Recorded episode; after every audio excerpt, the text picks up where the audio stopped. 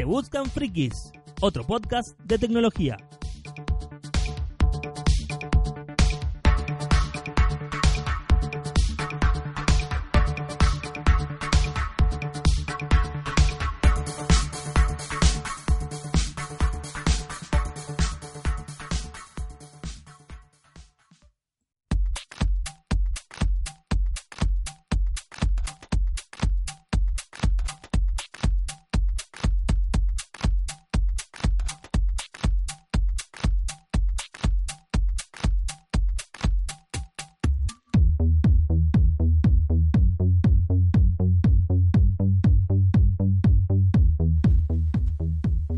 ¿Qué tal, gente? Bienvenidos a este episodio de Se Buscan Frikis. Un nuevo episodio, una nueva semana que comienza, un nuevo episodio y con muchas noticias. Y sobre todo con una noticia súper importante que tenemos que darles el día de hoy.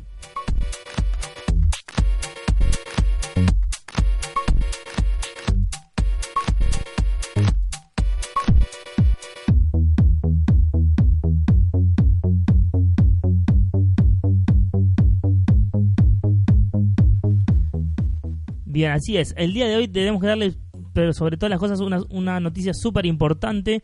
Eh, no solo este podcast, sino también los, otros los otros podcasts de la red de Neosite eh, Producciones ya están disponibles en Spotify. Sí, señores, están disponibles en Spotify, tanto como se buscan Frikis, como Neosite Linux eh, Podcast, así como Che Podcast.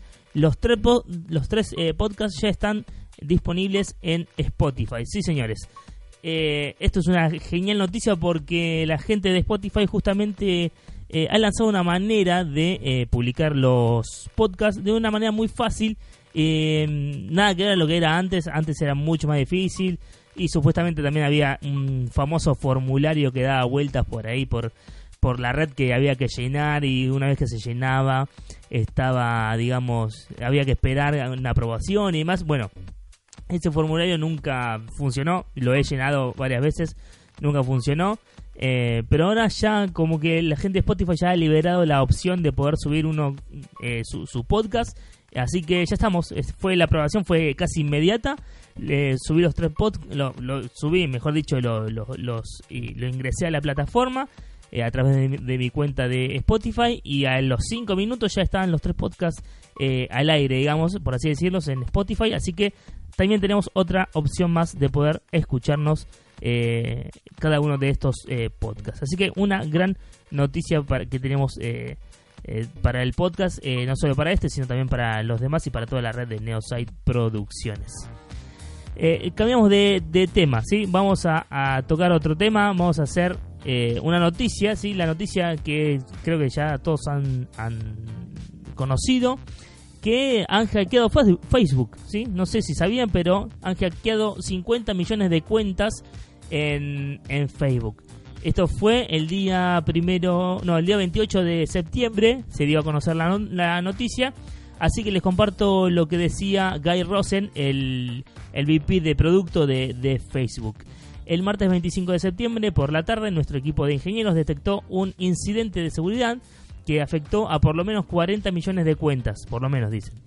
Tomamos como este incidente con eh, tomamos este incidente con extrema seriedad y queremos que todos estén informados de las acciones que adoptamos inmediatamente para proteger la seguridad de las personas. Nuestra investigación está aún en fase inicial, o sea que puede haber más eh, hackeos, pero es evidente que los atacantes explotaron una vulnerabilidad en el código de Facebook que impactó a la herramienta Ver Cómo, entre comillas, que permite a los usuarios mirar cómo lucen sus propios eh, perfiles desde la óptica de otras personas. Cuando uno, por ejemplo, quiere ver o quiere stalkear eh, su perfil como si fuera público o como lo vería otra persona. Esto les permitió robar tokens de acceso a Facebook que luego podrían ser empleadas para tomar el control de cuentas de usuarios. Los tokens de acceso son equivalentes a llaves digitales que mantienen a las personas conectadas a Facebook y evitan que tengan que reingresar su clave cada vez que quieran usar la plataforma. No sé si muchos la usarán, pero si ustedes se loguean en Facebook, eh, por ejemplo en Android, eh, una vez que lo hacen les pide eh, o les recomienda si ya no quieren volver a, a loguearse de nuevo en este equipo que no, no pase nada, que no se loguee, entonces uno le permite o no le permite. Así que esto también es, guarda con esto, pues eh, bastante inseguro, ya que esto puede generar eh, estas brechas de seguridad. Eh, dice también, estas son las medidas que ya tomamos. Primero reparamos la vulnerabilidad y reportamos el caso a las autoridades. Segundo, reiniciamos los tokens de casi de acceso de casi los 50 millones de cuentas, antes decía 40, 50 millones de cuentas que sabemos que fueron afectadas para garantizar su seguridad. Además, tomamos la medida de inhabilitar los tokens de acceso de otras 40 millones de cuentas que usaron la funcionalidad Ver Cómo en el último año. Como resultado, cerca de 90 millones de personas deberán ahora reconectarse a Facebook o alguna de las aplicaciones a la que se accede utilizando Facebook. Por ejemplo, no sé, un juego que pide loguearse eh, con, Facebook, por así decirlo. Luego de reconectarse, los usuarios recibirán una notificación en su newsfeed explicando eh, lo sucedido. Tercero, desactivamos temporalmente la herramienta Ver Cómo mientras realizamos un, un chequeo exhaustivo de la seguridad, obviamente porque fue el medio por cómo explotaron eh, esta vulnerabilidad. Este ataque aprovechó una compleja interacción entre múltiples aspectos de nuestro código. Fue originado a un cambio que hicimos del código de nuestra herramienta para subir videos en julio de 2017 que impactó la, funcionalidad Ver Cómo. Los atacantes identificaron esta vulnerabilidad y la utilizaron para conseguir un token de acceso para después emplear esa cuenta como pivot para acceder a otras cuentas y robar más tokens. Así que bueno, les recomiendo primero que nada, si tenían esta funcionalidad activada, que lo vuelvan a hacer, pero antes, eh, por las dudas, eh, cambien su contraseña, ¿sí? Hagan una contraseña bastante fuerte, que tenga eh, letras mayúsculas, que tenga números, que tenga caracteres especiales como el numeral, como el asterisco, reemplacen letras por números, es decir, por ejemplo, en vez de utilizar una E, usen un 3 dentro de una palabra, o en vez de una A, un 4, eh, o en vez de una S, un 5, bueno, eh, cosas así. Para que darle un poco más de, fuerza y de y de sí bueno y, de seguridad a la contraseña que uno tiene pero obviamente que si este el sistema es vulnerado del lado de Facebook y no eh, de nuestro lado digamos del lado del cliente el error es bastante más grave porque nosotros ya ahí no podemos hacer nada.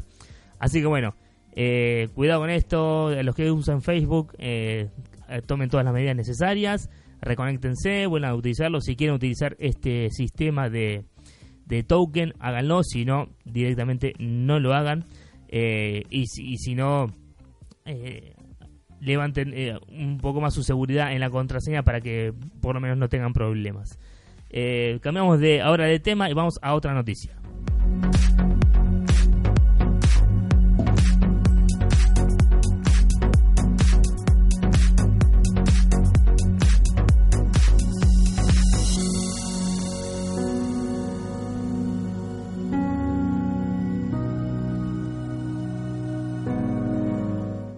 Buena noticia para los que vivimos en Argentina, no sé si sabían, pero hasta hace poco eh, no podíamos traer eh, elementos tecnológicos a menos que estén declarados, ¿sí? Y, eh, sobre todo nos cobraban un impuesto, un arancel a todo a todo equipo tecnológico que, traigamos de afuera del país que no esté declarado.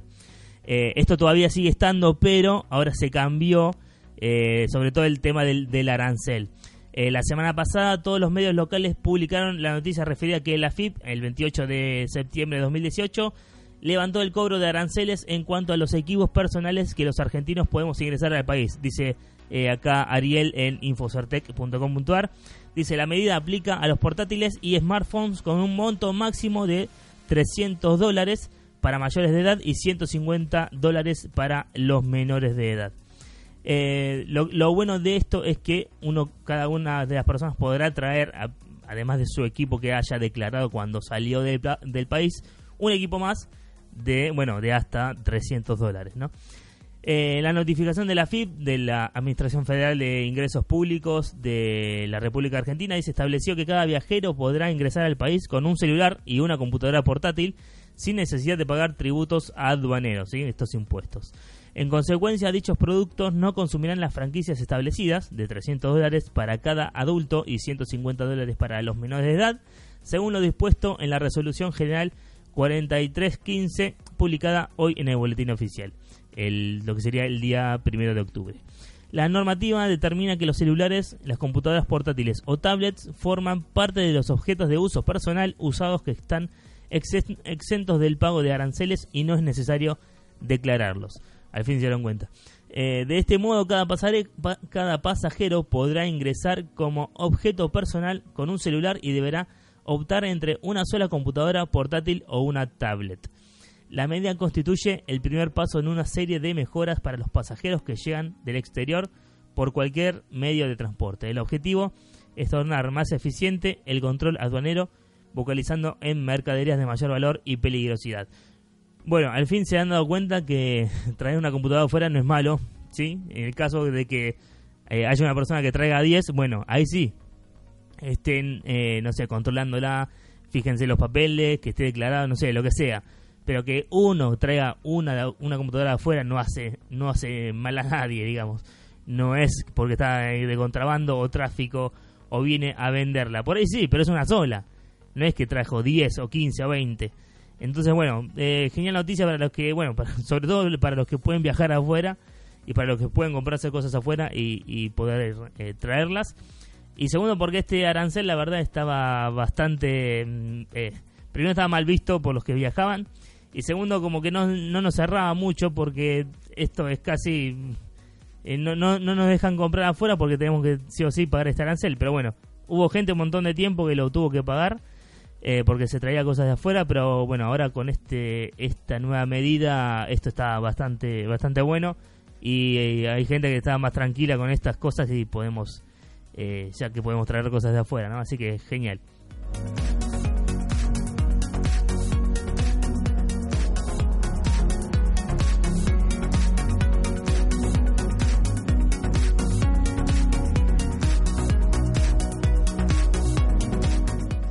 Para ir cerrando este podcast, les hago una super recomendación. Hace un tiempo empecé a jugar un videojuego en Android, un juego que se llama Stormfall Saga of Survival, ¿sí? Es un eh, de la gente de Plarion Global. Eh, lo pueden encontrar obviamente en la Play Store de Google. ¿Y de qué se, a qué se, de qué se trata este juego? Bueno, es un juego, es eh, un tipo survival, en donde uno cada uno maneja un personaje, tiene un digamos un terreno al cual uno puede ir explotando, sacándole recursos y empezar a generar sus propias cosas, ¿no? No sé, una casa, herramientas, eh, no sé, campos para sembrar y demás. Y una vez que se empieza a expandir, puede ir por afuera del campo de uno eh, y puede y puede ir sacando otros recursos para ir eh, aumentando lo que es lo que es no sé la tecnología digamos en ese momento o lo que es eh, las diferentes armas las diferentes ropas o las fortalezas que tenemos y demás incluso más armaduras o no sé por ejemplo Em, un carro para viajar, un establo para viajar a caballo y no gastar energía y demás. ¿Cuál es la idea? El juego todavía no está en sí completo, se va actualizando cada vez y van agregando diferentes cosas. Ahora mismo está en la versión 1.5.6, si no me equivoco, en el cual le falta todavía un par de cosas. Por ejemplo, no todavía no se pueden armar clanes. Eh, para armar un clan uno tiene que, crear un estandarte ¿sí? con diferentes elementos y hay un elemento de todos esos que todavía no aparece por ningún lado. Así que todavía no está porque en próximas actualizaciones lo van a poner. Pero que me llamó mucho la atención de, este juego y por lo cual me enganché sobre todo. Primero porque está bueno porque al empezarlo a jugar así de cero, uno puede ir conociendo el juego y la mecánica. Pero por otro lado, eh, lo, lo principal fue la comunidad. Hay una comunidad de gente que habla en español muy grande, muy fuerte que nos ayudamos entre todos y la verdad me, me está encantando eh, por eso, porque somos muchísimos los que jugamos a diario, los que estamos eh, ahí al pendiente de las actualizaciones, incluso nos ayudamos y demás, e incluso hay un servidor de Discord eh, con varias noticias, con gente que está ahí a pleno mostrando las actualizaciones nuevas o alguna, digamos, alguna ayuda para los que recién empiezan y demás. Así que les recomendaría mucho eh, este juego si son de esos que les gustan a ustedes, eh, estos de, de Survival y demás. Eh, hay, hay varios, la verdad hay varios, pero este me llamó mucho la atención porque está bueno porque es tipo medieval de esa época y uno se puede ir armando las diferentes armas, va cazando bichos, va matando cosas y agarrando recursos y demás. Y bueno, y la verdad está eh, muy, pero muy bueno. Si lo podemos comparar a uno que está bastante más avanzado, un juego más avanzado que se llama eh, Last Day on Earth, eh, que es sobre, bueno, un superviviente que va matando zombies y demás. Pero este juego de los zombies, Last Day on Earth, ya tiene lo que es el PvP. ¿Sí? Si uno va a una zona pública por afuera de su territorio, eh, se puede cruzar con otros jugadores o incluso puede invadir las bases de otros jugadores. Bueno, en este, en Stormfall, todavía eso no está. Está a punto de salir en próximas actualizaciones, seguramente en la 1.6, em, pero por ahora todavía no, no hay nada, no, no, todavía esto no, no está implementado. Sí está eh, previsto, lo que son las próximas actualizaciones, pero todavía no está implementado. Por eso está bueno que con esto, al, no podernos, eh, digamos, atacar eh, unos a otros y no, podemos, no poder cruzarnos, eh, nos estamos ayudando, nos estamos ayudando muchísimo y, está muy bueno. Y la verdad que la gente que, que habla en español está jugando un montón y está haciendo reportes de bugs y demás y está avanzando muchísimo en la comunidad. Eso está genial, me, encanta por eso.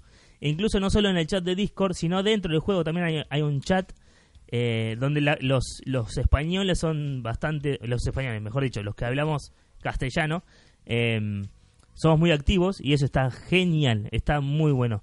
Em, y también lo, lo, bueno del juego es que si eh, uno, uno obtiene la ubicación, o sea, el juego se da cuenta de dónde estamos y nos, nos tira un chat global donde entra de todo, ¿sí? gente que habla en inglés o en otros idiomas, pero aparte tiene un chat exclusivo eh, en castellano para los que hablamos castellano, así que es buenísimo porque ahí no, no hay líos de no nos cruzamos con gente que habla en otros idiomas ni nada de eso, sino que todos hablamos el mismo idioma y nos podemos ayudar. Y esto es lo que más me, me llamó la, la atención de, de, este juego. La comunidad muy buena que tiene atrás de gente que habla en español y que le está metiendo muchísimo y sobre todo por, por ayudarnos unos eh, a otros. Así que eso está genial.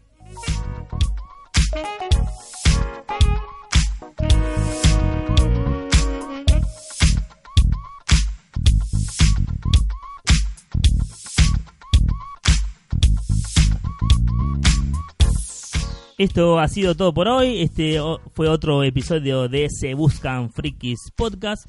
Espero que les haya gustado. Pueden seguirnos en Instagram en Neosite Producciones, ¿sí? arroba Neosite Producciones. O pueden, bueno, buscarnos en Spotify ahora como eh, Se Buscan Frikis. Nos vemos en el próximo podcast.